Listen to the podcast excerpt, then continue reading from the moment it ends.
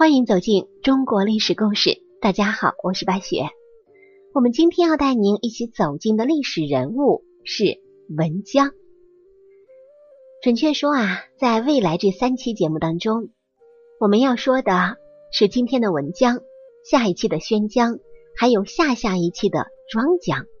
那么这三个姜女子会给我们带来什么样的故事啊？那接下来先和您一起走进文姜吧。不知道您是否记得，在《红楼梦》里有个尤三姐。这个尤三姐是个狠角色，也是一个烈角色。她的个性刚烈的紧，在得知柳湘莲把自己看成是不干净的风尘女子之后，毫不犹豫的换了人家的定情礼，并且反手一剑就结果了自己的性命。咱们通过这件事儿啊，不仅看到了尤三姐鲜明的个性。同时也窥探到了古代女子对于婚姻和名誉的看重。都说婚姻是女人的第二次生命，而名誉又是女人最华丽的外衣。好的婚姻可以让女人幸福一生，而好的名誉可以成就一个女人。如果反之，则不然了。尤三姐的悲剧，正是因为把名誉看得太重，对婚姻的期望太高。当得知被心上人误会，又无力去辩白的时候，生命的支柱便彻底倒塌了。只有一死了之，才能成为他最后的选择。这样的例子啊，其实在现实当中也为数不少。不单单小说里的尤三姐，当名誉受损的时候，也有女子选择用另外极端的方式去反抗，比如说自暴自弃。比如把自己彻头彻尾的改变，历史上就有这么一个女子，因为被人拒婚而觉得颜面扫地，导致性情大变，并做出一系列惊世骇俗的事情来，让后人为之惊叹。这个女子就是我们今天的主人公，也是春秋时著名的大美人文姜。这个文姜是齐国的公主，齐僖公的女儿，齐襄公。同父异母的妹妹，真正生的是金枝玉叶，不仅身份高贵、多才多艺，而且和她的姐姐宣姜一样，生的是国色天香、姿容绝代，是各国诸侯竞相追逐的对象。听说文姜比姐姐宣姜更有才情，所以人们用文姜来称呼她。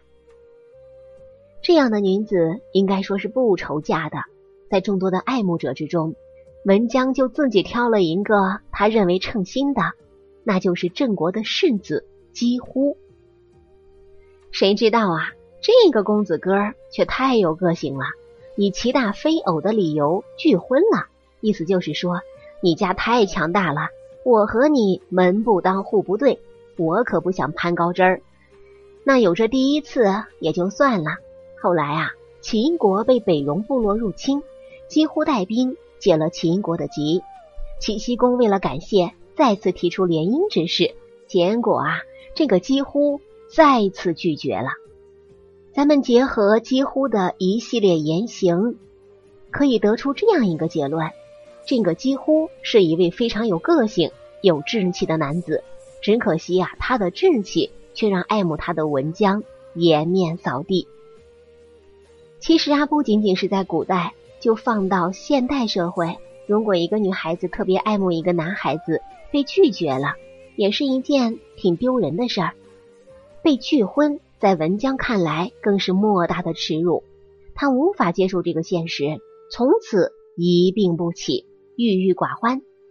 我们没有办法得知文姜被拒婚之后的心路历程，在史书上啊，没有任何的资料记载。能确定的是，在文姜病好之后。这位原本纯情美丽的姑娘性情大变，变得为所欲为，而且是风流浪荡，居然和自己的哥哥珠儿好上了，有了男女之爱。这样畸形的乱伦，无论是放在哪个年代，都是被世人所不耻的。我们无法得知当初这对兄妹是如何把亲情演变成爱情的。我们不妨发动一下联想，大约是文姜在生病期间。得到哥哥的关怀，但关怀的方式啊，可能有那么一些不妥。于是正值心理脆弱期的文江，便稀里糊涂的爱上了自己的哥哥，一场旷世激恋便由此展开。但这样的事情早晚会被别人知道啊！他们的父亲得知此事之后，气的是七窍生烟。可是这可都是自己的孩子呀，不好发落，只好把文江早点嫁出去。什么叫瞌睡找枕头啊？正好这个时候，鲁国的国君桓公来求亲，齐僖公赶紧把文姜嫁了过去。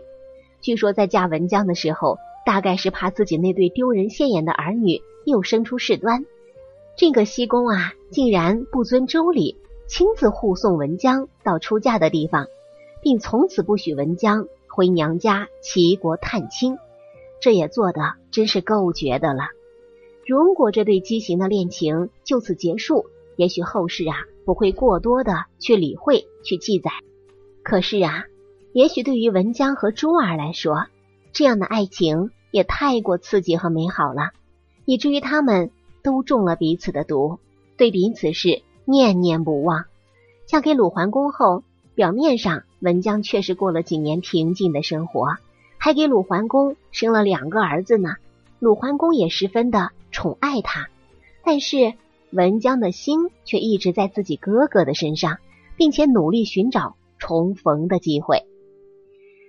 俗话说，人只要有心，机会总是找得到的。哪怕时间隔得再久，文姜出嫁十一年之后，也就是公元前六九八年，齐僖公去世，朱儿继位。这个朱儿是谁？就是历史上有名的齐襄公。在四年之后啊，齐襄公求娶周王的女儿，周王同意了。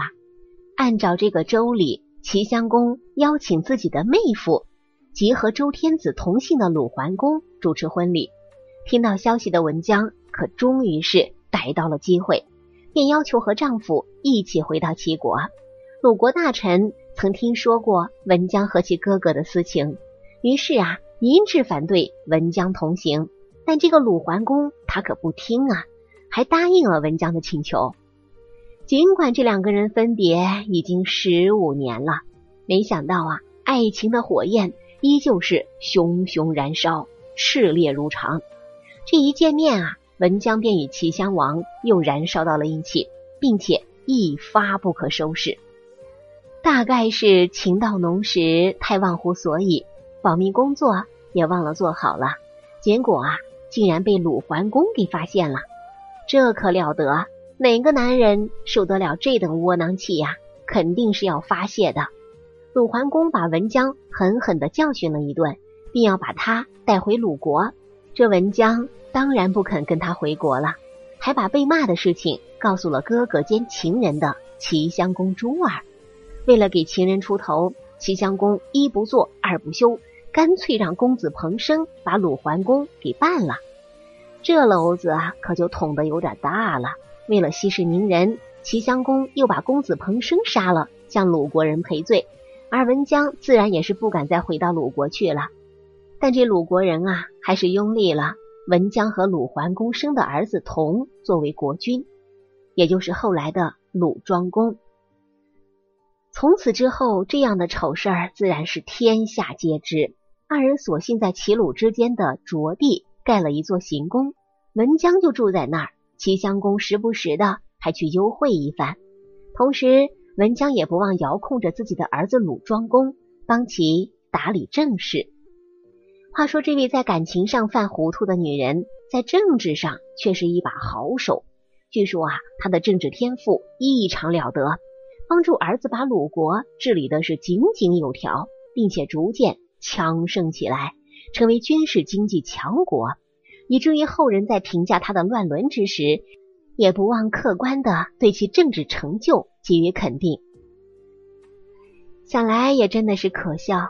这样的不伦之恋，居然又用这样堂而皇之的方式维持了十二年，直到齐襄公在国内政变中被杀，才得以结束。在这里啊，白雪顺便还要补充一下，齐襄公有一个女儿叫哀姜，这个哀姜公主啊，后来嫁给了鲁庄公，也就是文姜的儿子。这个哀姜啊，也不是省油的灯，居然和庆父不死、鲁乱未已的主人公庆父私通，并且杀了鲁闵公。再后来又被秦国人所杀。当时文姜和鲁襄公都已经去世了，不知道在地下的他们知道自己的女儿或侄女也如此荒唐，会作何感想？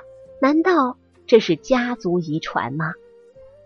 据说齐襄公死后，文姜仍然留在了卓地，在那里遥遥的指挥儿子鲁庄公管理政事，在政治上继续发挥着自己特有的天赋。